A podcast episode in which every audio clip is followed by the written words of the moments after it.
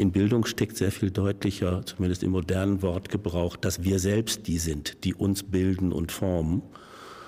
Und äh, seit wir das Wort aus der Theologie abgelöst haben und in die Philosophie und in die Pädagogik transferiert haben, um 1800 geschieht das, ist dabei auch der Fokus nach dem wir uns bilden und was wir als unsere Bestimmung in Bildung auffassen, nicht mehr als Gottes Ebenbild, denn das Bild steckt ja ganz stark da drin, sondern nach dem Bild, das wir von uns selbst machen. Und wir schaffen einen Garten in uns. In uns. Und das ist ein englischer Garten, ja, nach der einen Richtung und etwas vorher im 18. Jahrhundert ein französischer Garten.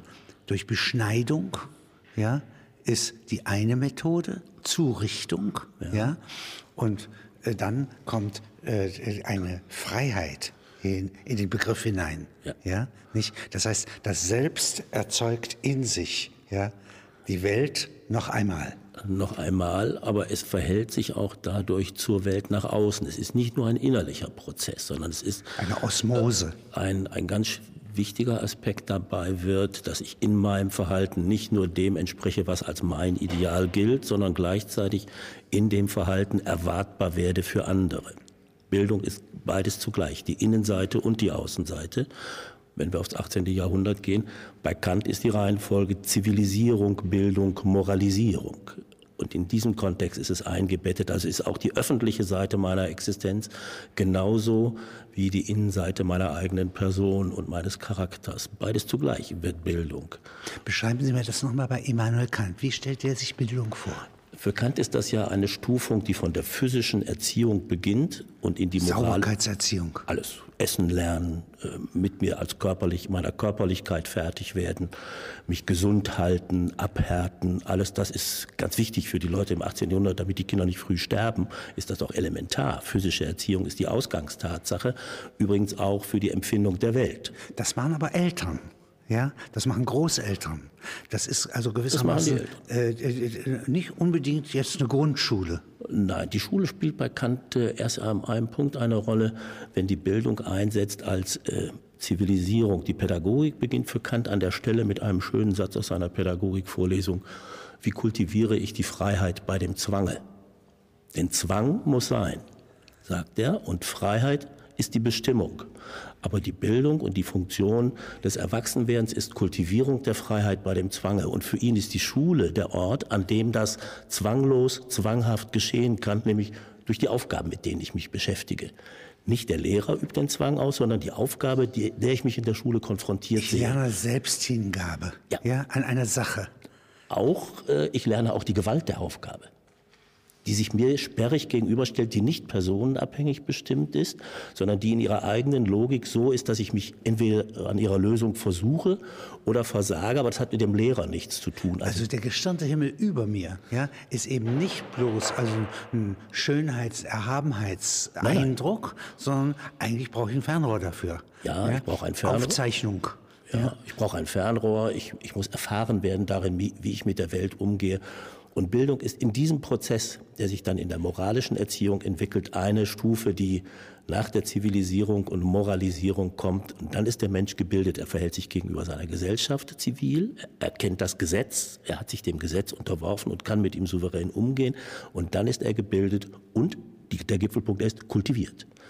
Und Diese Begriffe sind bei sich Kant. selbst, ja, indem er den Willen der anderen anerkennt, ja, das heißt, indem ich sozusagen mich anerkenne, erkenne ich die Gesellschaft an, das Gesetz, ja, und indem ich das Gesetz zur Maxime mache, ja, entstehe ich selbst als moralisches Insofern, Subjekt. wie kultiviere ich die Freiheit bei dem Zwang? Ein genialer Satz. Wenn Sie das jetzt einmal vergleichen mit der Französischen Revolution, der er ja zusieht, ja, er nimmt ja im Grunde über Zeitungen äh, daran teil. Ja. ja. also fern in Königsberg sitzend, ja, aber doch äh, die Bewegungen verfolgt er. Und da gibt es jetzt eine Bildungsreform, die der äh, Papiere zur Bildung. Papieren, ja. Text. Talleyrand macht einen Entwurf, glaube ich. Ja, machen ganz viele einen Entwurf bis hin äh, über fast jede Etappe äh, findet man einen, einen dieser Entwürfe. Condorcet? Condorcet ist der, das, der bekannteste Text, der ein ganzes System erfindet, von der Elementarschule bis zur Akademie. Einen Streit. Das wäre ja jetzt Kant praktischer Teil. Ja? Ja. Wie kann ich aus Kindern, ja, äh, noch im Gedanken an Rousseau, ja, nicht Lebewesen machen, die zivilisiert werden und später republikanisch werden? Ja. Das wollte ich ergänzen. Wenn Sie Kant liest genauso viel Rousseau wie die französischen Revolutionstexte und sein Gewährsmann für die Wie-Frage ist Rousseau. Da ist, das ist nicht Condorcet. Condorcet ist das große Weltsystem. Wie ordne ich die Bildung von der Elementarschule bis zur Akademie? Wer ordnet das Wissen? Wer bewertet das Wissen? Für die Praxis ist Kant ganz stark bei Rousseau und bei den Philanthropen seiner Zeit. Er beobachtet die äh, philanthropischen Schulen der Aufklärer auch in Deutschland, von Basedow bis Salzmann und weiß, wie das geht. Und die Grundidee für die Wie-Frage, wie mache ich das, dass ich ein selbstbewusster Mensch werde, der gleichzeitig das Gesetz interior verinnerlicht hat und sich dem Gesetz unterwirft, aber in ihm dann in freier Selbstbestimmung handeln kann, das lernt er, glaube ich, von Rousseau. Und das ist die Pädagogik der Erfahrung. Ich muss in der Welt, in, indem ich die Welt erfahre, mich der Welt sowohl unterwerfen, wie sie zu beherrschen lernen. Und dafür ist die Schule das paradigmatische Wort. Die Schule ist der Ort, an der ich die Welt in einer lehrbaren und lernbaren Form erfahren kann. Und in der Pädagogik der Erfahrung, die mir die Schule anbietet, werde ich zugleich den Bürger. Und für ihn ist die Schule, weil der Republikaner natürlich das Ziel ist, der selbstbestimmte Bürger dieser Welt, für ihn ist die Schule der Ort, an dem ich sowohl die republikanischen Tugenden lerne, wie sie in der Praxis schon erfahre, antizipiere. Ich werde wie ein Mündiger behandelt, ohne es politisch schon zu sein. Und insofern werde ich kompetent, das später zu tun. Und jetzt die Praxis in der Französischen Revolution ist da sehr divergent. Ja? Ah, die ist sehr heterogen. Äh, Denn äh, da sind ja also einander widersprechende Pläne. Ja, ja. Eigentlich müssten alle gleich unterrichtet werden. Ja? Aber das ist Papier. Aber Ja. das ist wirklich nur Papier. Nur Papier. Nur aber, Papier. Aber Die auf dem Papier französische- steht, dass sozusagen die Erstklässler und die Abiturienten oder was das immer ist, ja, die Abschließenden, ja, in eine Klasse kommen.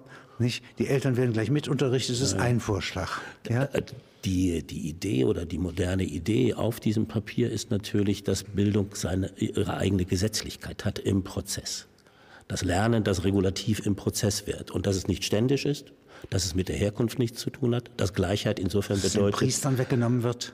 Auf jeden Fall, das ist das Erste, ganz wichtig, ohne Priester. Das ist übrigens auch bei Kant. Die Theologen haben da nichts mehr zu suchen, das ist das eigene Gesetz der Pädagogen.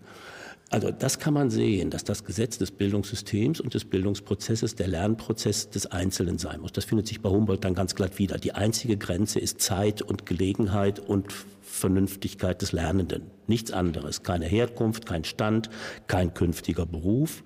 Solange ich lernen kann, soll ich lernen. Aber wenn man das in Frankreich realistisch sieht, ist das vor Ende des 19. Jahrhunderts nicht da. Ne, Das Gesetz Jules Ferry macht das französische Bildungssystem so, während das in Deutschland in Ansätzen zumindest in die Elementarbildung eingeht, kurzzeitig. Also eine Ausrüstung für die Revolutionäre gibt es nicht. Weder als Form der Erwachsenenbildung, dass die untereinander Lernkurse abhalten. Die Revolutionäre lernen auf der Straße. Also das muss man ja auch sehen. Das Medium der Bildung ist ja nicht nur schulisch oder institutionell gebunden, sondern in der Revolution kann man lernen, wie die Bürger in Paris auf der Straße lernen, ihre Dinge selber in die Hand zu nehmen. Etwas radikal gesagt, indem sie lernen, jemanden an der Laterne aufzuhängen. Haben sie ihre Selbstbestimmungsrechte mal können, wahrgenommen. ja. Das muss man können, dazu muss man sich organisieren, das muss man so tun, dass man es auch bis zum Abschluss bringt.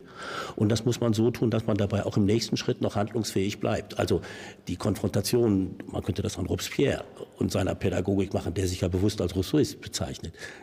Da kann man sehen, wie Lernprozesse im Alltag stattfinden und im Alltag das ermöglichen, was die Schule nicht tut. Das gehört, glaube ich, mit zu dem, was wir im ausgehenden 18. Jahrhundert sehen, dass die Lernorte sich ablösen von der ständischen familiären Milieus, dass sie unabhängig werden gegenüber schulischen Situationen und dass daneben sich eine eigene Welt entwickelt. Also nicht ganz so dramatisch wie in der Revolution, aber wenn Sie sehen, ein Beispiel, Schleiermacher, der Theologe, der aus einem äh, ganz stark konfessionell religiös gebundenen familiären Milieu kommt, ist fertig, ist Jugendlicher, hat studiert und hat als erstes eine Hauslehrerstelle beim Grafen Dona Schlobin, was für viele die erste Stelle war. Und das ist eine höchst abhängige Position. Hauslehrer sind richtig arme Schweine. Die sind abhängig von dem Kerl, die sind in der Bezahlung abhängig, die werden auch abhängig von dem Kind, das sie erziehen, weil das Kind weiß, wenn er zu viel schreit, Ja. schmeißt der. Vater ihn raus. Ne? Und Schleiermacher hat einen Konflikt mit dem Grafen Dona. und schreibt dann in seinen Briefen an den Vater, das kann man minutiös beobachten, wie er sich verhält. Und dass er weiß, dass sein Status definiert über Bildung und seine Kompetenz, definiert als Lehrer einen eigenen Wert hat gegenüber dem adeligen Prärogative des Grafen. Und kann dann mit dem Grafen so kommunizieren, dass er die Abhängigkeit und die Selbstständigkeit in seiner Rolle zugleich behauptet. Und er kündigt. Und er kündigt. Also der Gebildete lässt sich nicht mehr wie ein abhängiger Dienstbote behandeln, sondern verhält sich autonom seiner eigenen Kompetenz und Rolle gemäß und nimmt das Kündigungsrecht wahr im sicheren Bewusstsein, ich habe eine Marktmacht, ich kann gehen. Und das ist gegenüber den früheren Hauslehrern die Emanzipation per se. Und Schleiermacher lernt also in der Abhängigkeit gegenüber dem Grafen. Das kann man bei Lessing Der Graf sehen. läuft ihm nicht nach, der gibt nicht nach. Er versucht es. Ja. Er versucht es erst mit Geld. Als Schleiermacher dann gekündigt wird, zahlt er ihm trotzdem das vereinbarte Gehalt bis zum Vierteljahresende, weil er beeindruckt ist. Und, und das ist das, was mit, mit der Bildung zugleich kommt. Ein im Alltag gewonnenes, neues Bewusstsein. Ich bin selbst im Verhältnis zur Welt, in meiner Person, mit meinen Fähigkeiten, in meinen Kompetenzen eine Person, die sich nicht mehr ständig definiert, die sich nicht mehr durch Herkunft definiert, die auch nicht mehr nur schulisch oder über Zertifikate definiert. Das ist doch definiert. Emanzipation von Bildung. Ja? Und ich meine, dieser Schleiermacher wird später mal der Dekan der Berliner Universitätsgründung nicht? Also einer der vier, ja, die eine genau. Bildungsreform Dann. der Wissenschaft Und er ist gestalten. Der, einer der Dekane, der 1819 in der Demagogenverfolgung ganz stark das Autonomieprinzip der Universität und die Freiheit der Wissenschaften und der Bildung gegenüber dem König und den Regierungsbevollmächtigten durchsetzt und sagt, ihr habt euch hier nicht einzumischen und dem König einen Brief schreibt, in dem er sagt, du unterbietest deine eigene Aufgabe, die du uns gestellt hast. Wissenschaft ist unsere Aufgabe, Bildung ist unsere Aufgabe, nicht die Übereinstimmung mit deiner politischen Meinung. Argumentier nicht so dumm uns gegenüber, du bist viel klüger. Und er wehrt es ab, als die Wette entlassen ist. Jetzt Fantastisch. Beschreiben das ist Sie, Bildung. Und jetzt in diesen zwei Ländern, Deutschland, Frankreich, ja, wir begrenzen uns mal darauf. Denn okay. in England ist wieder alles wieder noch ein bisschen anders. In aber, Italien, aber wieder anders. noch radikaler. Ja, radikaler. Mhm.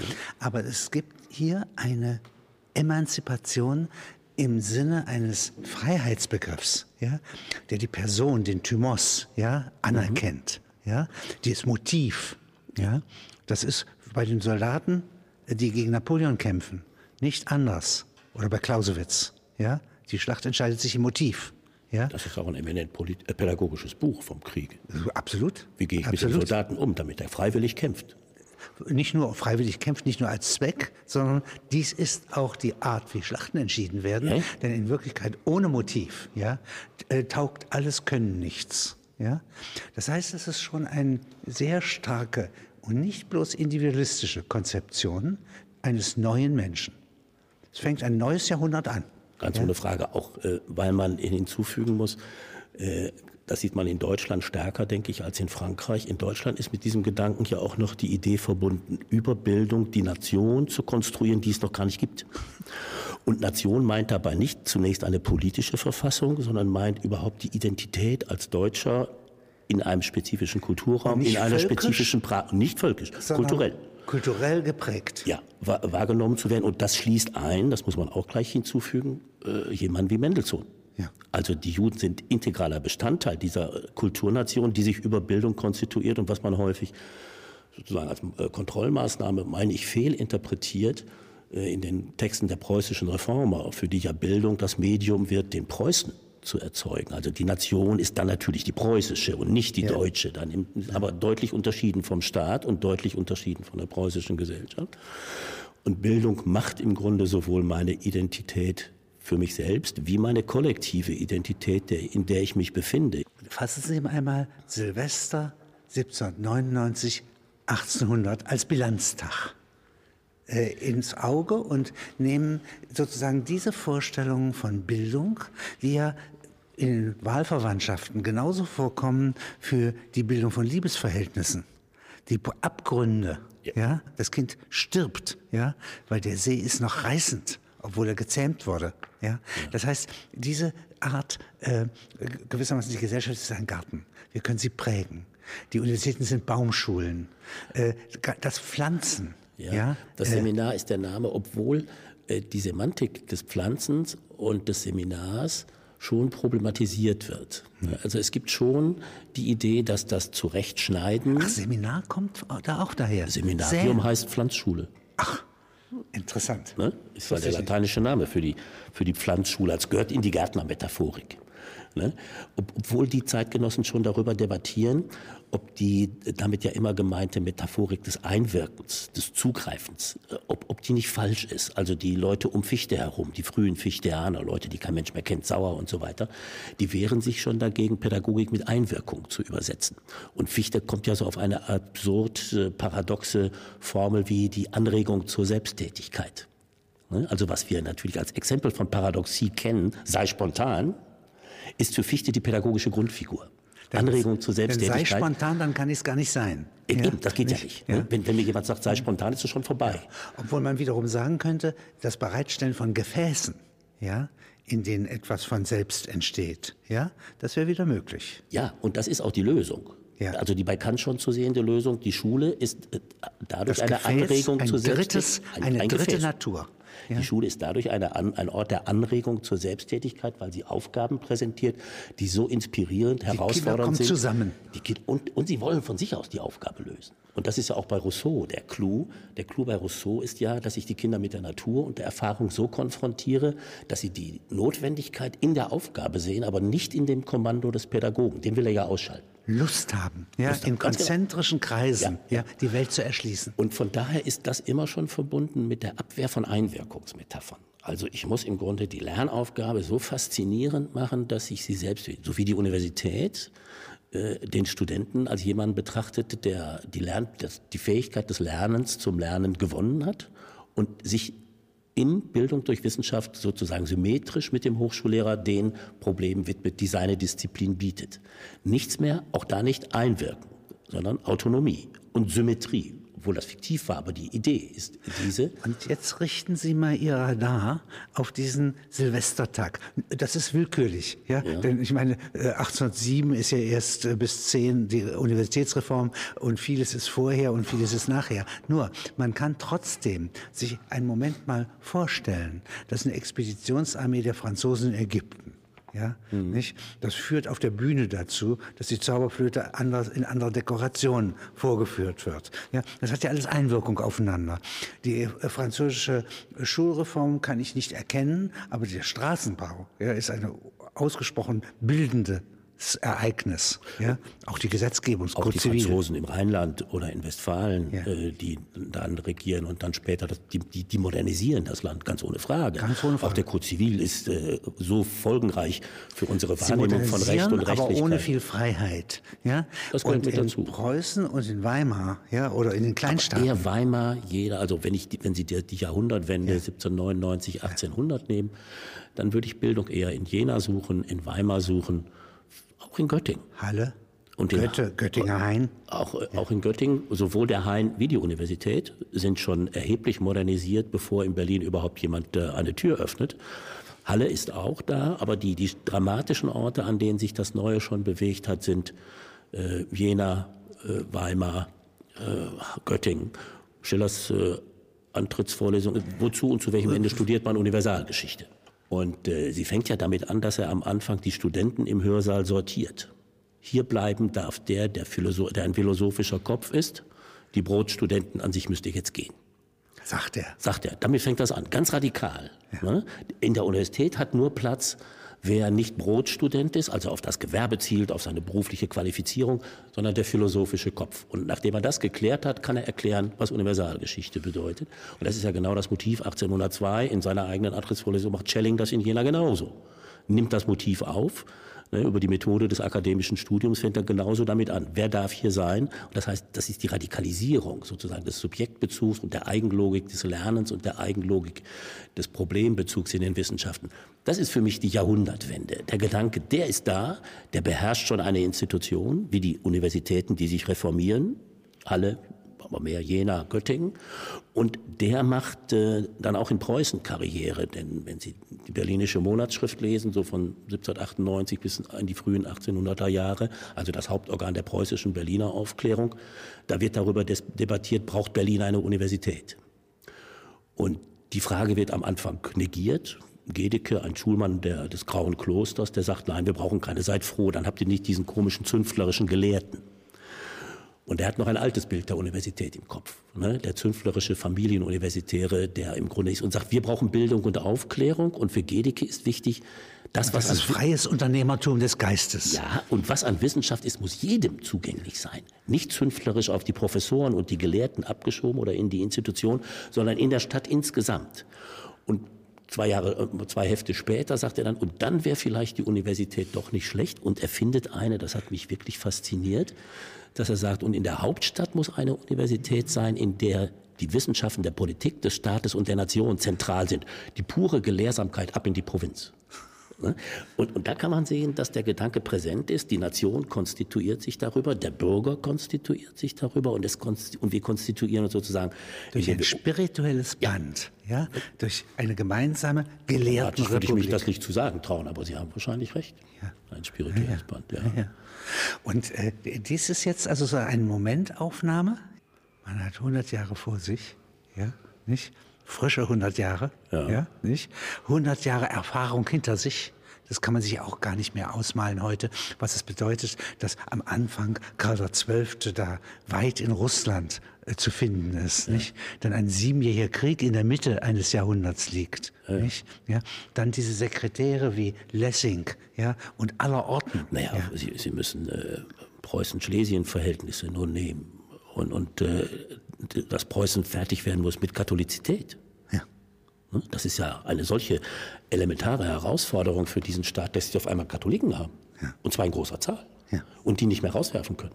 Das heißt, die müssen einen, einen Staat bilden, der in zwei Konfessionen lebt und existiert. Und das alles haben sie und dann auch sieht, dass es auch Juden gibt und dass das auch Menschen sind. Also so ein Staat wäre eigentlich zu mehr gut gewesen ja, und war sehr gut für die Industrialisierung anzuleiten. Und der Freiherr vom Stein sitzt in England und malt so eine Maschine ja. als Industriespion ab, ja, ja, und bringt das nach Hause. Der ja, die, die, Kompetenz kaufen Sie ja erst noch ein. Die kaufen Sie ein, aber Sie sind zu vielem fähig, ja. Und Sie bleiben bei aller äh, Distanz, die man gegenüber Preußen zurecht entwickeln kann, Sie bleiben ein Kulturstaat mit besonderer Beachtung dieses Systems von Wissenschaft, Bildungssystemen, Bildungseinrichtungen bis ins 20. Jahrhundert. Ja. In, in erstaunlicher Weise, wenn Sie nur den Bildungsetat sehen, das ist der einzige Etat, der kontinuierlich wächst, der stärker wächst als die Staatsausgaben selbst. Äh, Preußen ist der erste Staat, der bis 1870 nahezu seine gesamte Bevölkerung basisalphabetisiert hat im Krieg 1870, 71 gibt es eine Statistik, äh, die die Schreib- und Lesefähigkeit der Soldaten in Deutschland und in Frankreich vergleicht. In den östlichen Bereichen Frankreichs, also im Elsass und so. Gibt es viel Auswanderung von preußischen äh, Menschen in die USA?